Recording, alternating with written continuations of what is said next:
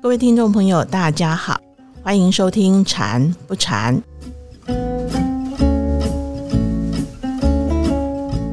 今天我们要继续和演一法师来谈一谈啊，职场上面的情绪管理。法师好，好，诸位听众朋友，大家好，阿弥陀佛。我想请教一下法师，法师您诶，过去还没出家之前，有没有曾经有不想上班的念头啊？一定会有啊，上班的确是呃有他辛苦的一面啊，然后在家躺平啊，也真的很舒服啊，然后可以做自己想做的事啊，哦，然后也如果放长假可以出去玩啊，去爬爬山啊，然后可以去打禅期啊，就是有很多不想上班的理由啊，对吧？这一定会有的。我法师不想上班的理由还蛮真相，我也曾经有过不想上班的时候。那时候有什么不想上班的理由？我那时候不想上班呐，就是我觉得工作上面没有成就感。嗯，对。然后还有一个理由就是逃避吧。嗯，就是你有可能遇到比较不容易解决的事情，或者是呃不想面对的人，那你就会有点逃避的心理。就会觉得说不想上班。我大概是曾经有过的理由，大概是这两个吧。嗯，对。那我最近呢也有去找了一下资料，我发现说其实不想上班的人还蛮多的嘞。一个研究的报告，他就在讲说，大部分的人呢或多或少呢都有一些不想上班的念头。假如说我们今天做的工作不是我们自己喜欢的。因为这样而产生不想上班的理由，那我们可以怎样来啊调整我们的心态，让我们可以好好的来面对我们的工作？大家可能很多人听到就是说，有些人对工作不满意啊，那那就是薪水不够，钱不够多。那这个其实是一个不是那么的正确哦，或是它是一个烟雾弹。就是我们要了解一个人为什么去工作的一个价值观。其实，呃，过去有很多的研究会发现，就是金钱的部分呢，排序大概是第五或第六，没有那么高。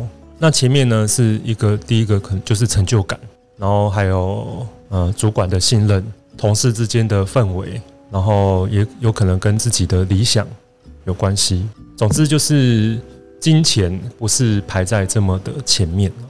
那为什么人一旦不满意哈？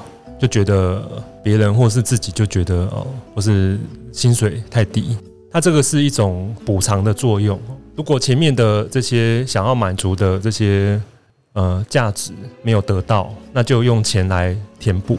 但是这是不容易，就是因为前面的是空的，那想要用后面的补强，就要额外花很多的，呃，就是会觉得哦要更多的钱，甚至这个公司或是。主管也有一个错觉，就是呃，在管理上就是认为就是员工就是嫌薪水不高，但其实是这主管有没有营造出就是这些员工他前面的价值，让员工有成就感。主管表达是对员工的信任，让他们可以可以觉得呃，这个这些事情完成是让他们主管是信任他完成一些事情的哈，呃，从而也得到成就感。然后这个同事间的氛围。有没有营造出一个良好的互动的氛围？那这个就是一个办公室环境的塑造。所以有听过很多公司，就是它呃，因为景气的关系，可能呃，它的营收不不是很好，但是这个公司的氛围很好。那那可能总经理或董事长就是说跟大家说不好意思，就是我们薪水没办法付那么高啊，只能给出之前的一半。那如果想要离职的啊，我们也会。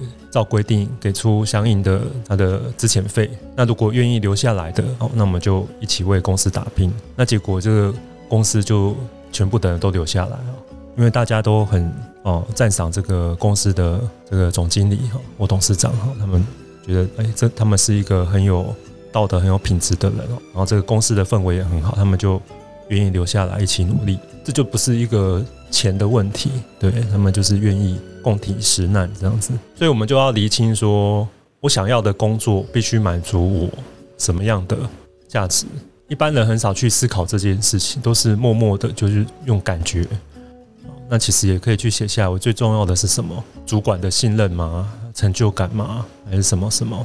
如果这些不清楚，然后只用钱来衡量，那就会有点可惜，那就不容易找到自己想要的工作。对耶，因为其实我们在工作的时候，很少自己先问一下你自己想要的是什么。那我我有曾经看过一本书，他就讲说，其实每一个人呢，工作不一定都会符合你的兴趣。当你的兴趣跟你的工作不相等的时候，其实工作还是工作，兴趣你还可以还是可以去发展它。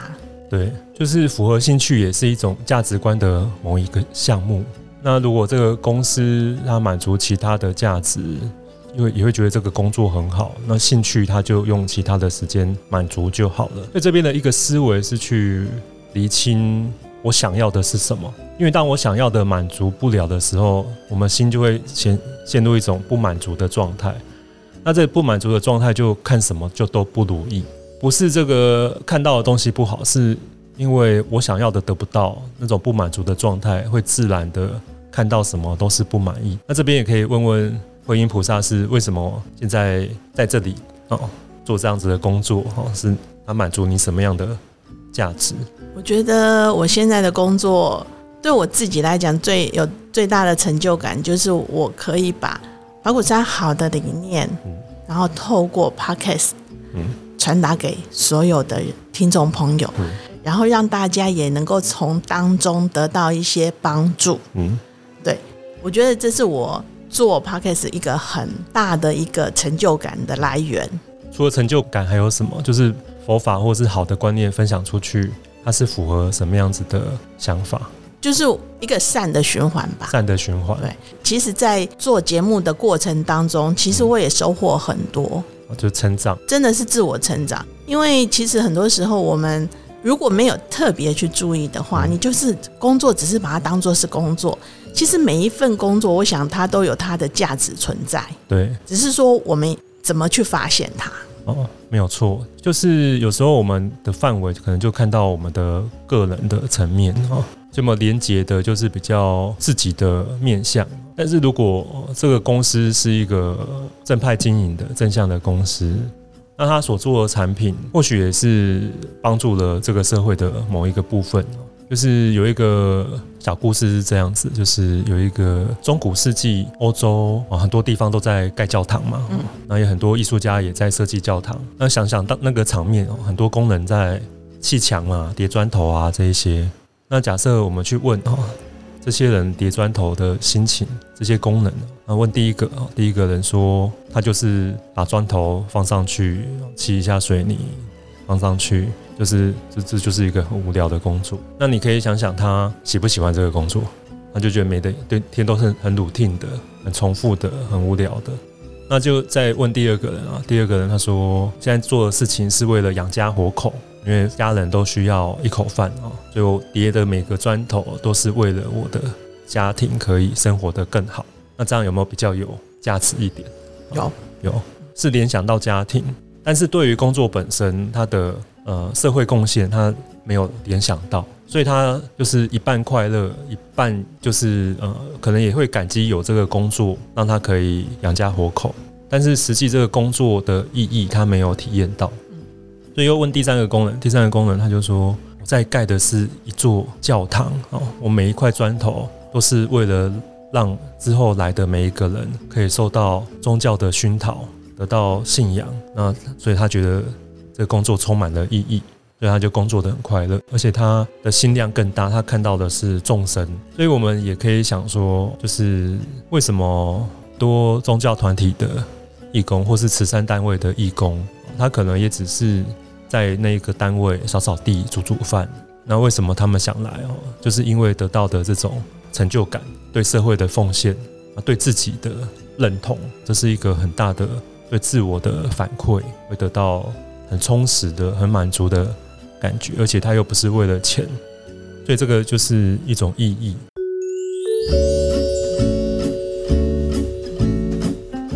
外，还想要跟法师请教另外一个。不想上班的理由，工作上面遇到了难题，或者是碰到了不好应对的客户，所以那时候就心里就产生一种不想上班的念头。法师有没有一些建议可以加强我们的抗压性？抗压性是来自于一种我们对它意义的赋予。怎么说？就是最近的研究会发现，就是说，呃，有一个研究的概念是，他们发现这种忍耐力啊，其实每个人都差不多。他们做了一个实验，就是说，呃，让一个人就是饿了一个早上之后，给他一盘水煮的红萝卜，然后玉米，就是非常没有味道的食物，然后旁边摆着汉堡。薯条就是让人会想吃的食物，然后就告诉他，等一下呢，你只能吃这个红萝卜这些水煮的没有味道的东西，不能吃那一个。然后这些实验者就是忍受着这个食物的诱惑，吃那些没有味道的东西。然后之后实验者就会告诉他，哦，实验已经结束了哈，那等一下你到旁边会客室等待一下。那等待的时候，我们那边有电脑哈，你可以玩一个小游戏。那个小游戏是就是一种机制测验，可是他们那个机制测验是没有答案的，所以他要一直尝试，一直尝试，但是其实都没有正确的答案哦，就得不到结论。最后的实验它也是包含这一个部分，他们要看说这个人他要他玩这个游戏会多久放弃。逻辑概念就是他前面要用他的忍耐力去不去吃这些食物，最后要去看他的忍耐力可不可以玩这个游戏多久。那第二组人呢是告诉他。现在有两盘食物，一个是薯条汉堡，一个是水煮的红萝卜，这些食物。那如果你可以坚持只吃这一些，不吃这些，不吃汉堡、薯条，我们单位就会捐十元给是那种非洲急需帮助的人民。实验结束，他也是让他去旁边的休息室去玩那个游戏。那结果发现呢，第二组玩第二个游戏的时间，他可以更有耐心的玩。那这个就发现就是说。第一组的人，他前面就是损耗了他的耐心，所以他后面就没有足够的耐心玩这个游戏。那前面因为他用意义这件事情，他不是用耐心，他没有勉强自己，因为他知道这个东西有意义，所以他中间没有损耗他任何的耐心，所以他后面哦就可以有更多的耐心去玩这个游戏。那这个研究就发现说，就是人的耐心可能是一个每个人都是一个差不多的固定值。呃，那那些看起来特别有耐心的人，我们旁人看是觉得他在做一个很靠意志力跟耐心的事情，但是对他自己而言，他是在做一个有意义跟嗯对他来说是很有价值的事情。比如说打坐好了，那很多人不了解打坐的人就会说，哇，在那边枯坐一整天，这到底有什么好玩？要是我坐三分钟都坐不下去，会打坐的人他可以享受打坐的时候身心的安定放松，然后也体会到打坐带来的自我成长。那打坐就是有意义的，所以这里面的这个意义感哦，价值的差异，每个人解读不一样。所以对一件事情，到底是用意义来诠释这件事情，还是用忍受来诠释这件事情，是不一样的。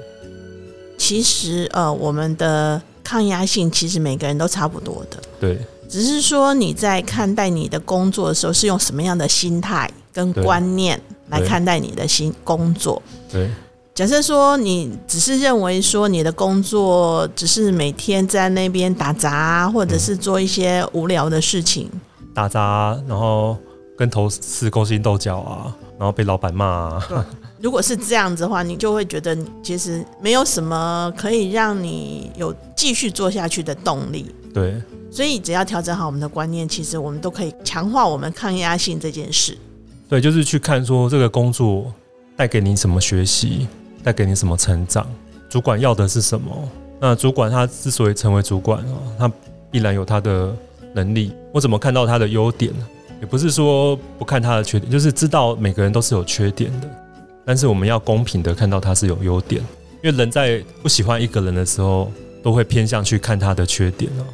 但这时候都不是那么的客观了哈，他一定还是有他的优点。那我们可以回到佛法讲的五蕴的身心，就是色受想行识。我们看到的色呢，可以说我们的环境、我们的周围的人发生的事，它会让我们身体产生某一些松紧感受的变化，会产生联想。想法解读，那再产生相应的行为。所以，如果我们产生的不好的感受，那就会产生往不好的解读走。那我们可以想说一个有趣的问题啊，就是如果你喜欢的人呢做了一些坏事，我们通常会怎么说？我们就会说没关系啦，他又不是故意的。他不是故意的，对不对？那如果不喜欢的人做好事，我们会说什么？不喜欢的人做好事的话，我们就会觉得说，哦，他好假哦。对对对对对。那你你我们可以想想看啊，我们喜欢的人会不会有讨厌他的人？有啊。那我们讨厌的人会不会有喜欢他的人？也会有啊。结果每个人的解读都不一样，有些人觉得好他好假，有些人觉得哇他好棒，那有些些觉得哦他不是故意的，有些人觉得他就是那么坏，所以会做这些事。对，到底这些解读怎么发生？就是回归到前面，就是我喜欢跟我讨厌。就我喜欢的人，我看到他，我身体就是舒服的，感受好的，所以我们解读就会往比较宽容他的角度去想。那我们不喜欢的人，我们想到身体就是紧的，做的好事如果没有盖过这个感受。那我们就会往负面的方向去解读。那大家要了解，就是佛法的原理，就是我们就是五蕴的身心，它就是互相缘起的过程。不好的感受就会缘不好的想，好的受就会缘好的想。所以我们也可以用方法去调整我们的感受。好，所以禅修这时候就的目的就是让我这些过去的习性而变紧的心、变紧的身体松开来之后，看到的世界就会比较美好。所以，一个放松的身心哦，正言师傅也讲过，一个人如果完全的放松，就苦再也不会发生了，因为他身心是全然的放松。其实我们也可以用这个原理，先让自己身体产生一种感恩的反应，因为他现在身体感受不好，对不对？那你听到说别人说你要感恩你公司的主管啊，感恩身边的人，他这时候不好的感受在听你这句话，那他会有什么想法？会说他们哪有什么值得感恩的？不会听进你的话的，他也不会进入这个操作。所以这边的操作呢，是要绕过这样子的模式的，就是先让自己哦，先让对方放松身体，然后开始胸口觉得温暖了。那手可以放在胸口，这样自然就会感觉热热的。因为我们在感恩的时候呢，常常这边是柔软的、热热的，好像有一股暖流。这是一个感恩心的一个受的基础。那这个这个乐呢，会你会觉得慢慢扩散出来，然后看世界就觉得好像好很多，很美好，对，很温柔，对。然后这时候你再去想哦，公司的主管跟同事，那这时候不要想太用力，就是微微的就好。过去的那个业啊，就是想到主管跟同事的那个感受，可能又盖过这个感受，所以就微微的。让这个受去取代，或者是去释放过去记忆的那种不舒服，它会慢慢的盖过去。我们我们知道记忆它是一种结构，是色受想行识的一个整合。那我们从佛法或修行的操作上，就是可以去改变我这个记忆的形式啊，就是诶里面本来是不好的感受，我把它换成是比较舒服的放松的感受，我们的想法就会也不一样。那这时候又会再存到我们的八识田中，那下次再出来就会好一点。这就是一个禅修的原理哈，修行的原理，怎么去改变我们的用正确的观念哦，正确的想法跟被放入惭愧、忏悔、感恩、回向的心啊，那这心也包含着身心的感受，那我们就可以修正了我们自己看待人事物的状态，而且它是很容易操作。只要让自己的胸口感觉温暖哦，那或者是想你感恩的人，当你想感恩的人，你身心也会产生变化。记得这样子的感受，再去想过去那些人。那我们要有个认知，就是过去的那一些记忆，是我就是把负面的想法、感受跟那个人的状态连在一起了。这个连接它就是一个连接啊，那它是可以打散的。就是不要认为那些我后来添加的负面的解读是真的。它就是一个因为感受而产生的想法，所以是感受在先，想法在后。但是我们常常会认为是想法在先，感受在后，它是一个认知的错误。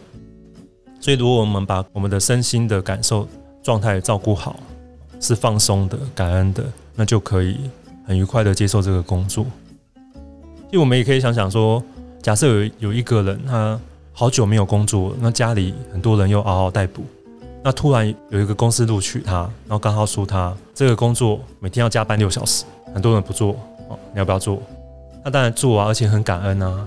这个加班当然没问题啊，先有工作有钱再说嘛，对不对？所以我们也可以去想啊，就这个工作，它还是对我是有帮助的啊，它也帮助了我很多层面。然后我也它也也是有值得感恩的地方，这是在想法上面。我的意思不是说这个工作不用换，而是当我们比较用一种持平的心态去思考，我要不要换工作，这样可以避免一件事情哦。那时候太想离开这个工作，所以离开了之后也没有好好找到下一个工作。那跳下一个工作呢，是想着上一个公司多么的不好，所以下一个工作好。这个有时候也不是一个很理智的想法哈，就是有时候跳出一个火坑，谁知道下一个是不是火坑？所以这时候要去认真思考自己到底要的是什么，比较理清自己想要的，然后再找下一个工作，那会更符合自己的想法。刚好我在准备这个主题，就是要不想上班，然后也发现有一首歌真的叫做《不想上班》，它里面有一段歌词，我觉得我印象蛮深刻。雄心壮志一天天消散，痴心妄想的都入土为安。其实这段歌词，我觉得它很明显的是在讲说，不想上班就是一种工作的倦怠。所以最后想要请教法师的是说，假如我们对于工作产生了倦怠，那我们要如何重新点燃我们的工作热情呢？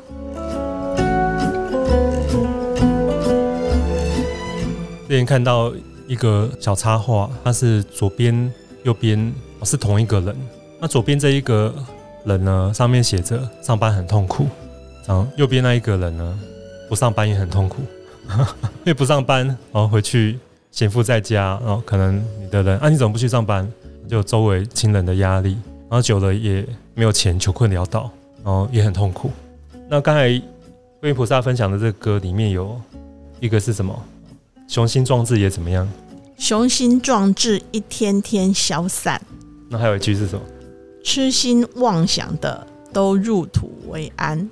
我们有时候刚出社会啊，二十岁到三十岁刚出社会的这个时间的年轻人，他对社会既是对工作既是期待，又是害怕，害怕自己到底能不能适应这个社会。那从学校出来，也觉得自己学了很多东西，也想要一展所才。那慢慢的在公司就。也有一些经历，培养了一些在公司打滚的能力哈，在社会生存的能力的，大概知道社会长什么样子。就到三十岁，所以孔子说三十而立嘛，就大概知道了。那这时候，因为知道社会的实际情况了，所以有些学生时代的幻想的泡泡就破灭了，然后自己有很多的理想，对社会的期待也被现实给磨灭了。这时候人就有时候也会有点迷茫。或是就干脆，既然我改不了社会，改变不了这个世界，那就让世界改变我吧。就是投降了，屈服了，然后就开始像这个歌词里面就有点行尸走肉。反正就是生活就是这样啊，工作、吃饭啊，家庭，呃，三点一线啊，什么之类的。这里面其实是一种自我的理想幻灭，对自己的未来感到迷惘跟焦虑的，但是又不得。不顾现在因为现在就是需要一份收入，一个社会的工作，一个社会的位置，所以这这段时间其实那个内心是空虚的，所以这个时间哦，其实我觉得是学佛的一个好时间，或是进入心灵成长的好时间。所以心灵环保，它其实它蕴含的就是心灵的成长。我觉得外界功成名就的成就感，这种泡泡灰灭、灰飞烟灭了也不错，就是那都是无常的、不可靠的，就还是回到自己自我心里的成长这永远跟着自己，下辈子还会跟着自己，这是最可靠，而且会带来很充实的满足跟最核心的自信的建立。就靠外在的金钱、地位建立的信心哦，那都是虚幻的，都是。不扎实，都带着很大的不安全感。因为改天公司怎么了，国家怎么了，这些都都会消失的。那唯独是自己心灵的成长跟变化是不会背离自己的。所以要开始转向从到自己的内心的关照哦，发展成长。那这时候内心成长了，看待世界角度不都不一样了。然后在工作上看待这个工作，看待同事，看待主管也会不一样。那如果自己慈悲心增长了，看到大家就是为了工作，就是养家和活口，就是这样那么简单，何必为难彼此呢？所以也不要为难同事啊，也不要为难主管。有时候到底谁为难谁，这个是很难讲啊。就是自己也可能有些很不配合的时候啊，或是也看别人也是嫌东嫌西的时候，会发现自己其实也有很多需要改变的。因为我们眼睛长在前面啊，是往外看的啊，都是看到别人，那很难看到自己。那自我成长部分呢，就是要去看到自己。当然有好也有也有一些缺点，有优点也有缺点。因为回归到自己哦，是最实际的。因为要改变环境不容易，很困难，而且每一个人想要的环境又不一样。你想要这样改，你的主管要那样改，你的同事要那样改，就跑出一个董事长说要这样改，这个就不是你能决定的。我们又何必在这里面备受煎熬哈？倒不如去呃走另外一条路，就是心灵之路了哈。就是社会之路，它是不可靠的啊，有有它的极限。那这个心灵之路是长远的哈，生生世世，所以这才这就是一个核心的部分。那前面的转换心情、转换或是提升自己的沟通能力啊，什么什么之类的，它对工作都是有帮助，但是它就是有某一面的局限。当然这样子也很好啊，工作快乐一点。那我们还是要面对我们终极的问题，就是不是就近可靠的部分。刚刚法师讲的意思是说，其实社会之路跟心灵之路它不并不冲突，它其实是可以并进的。对，如果社会之路走的不顺畅的时候，不妨回头来强化我们的心灵。对。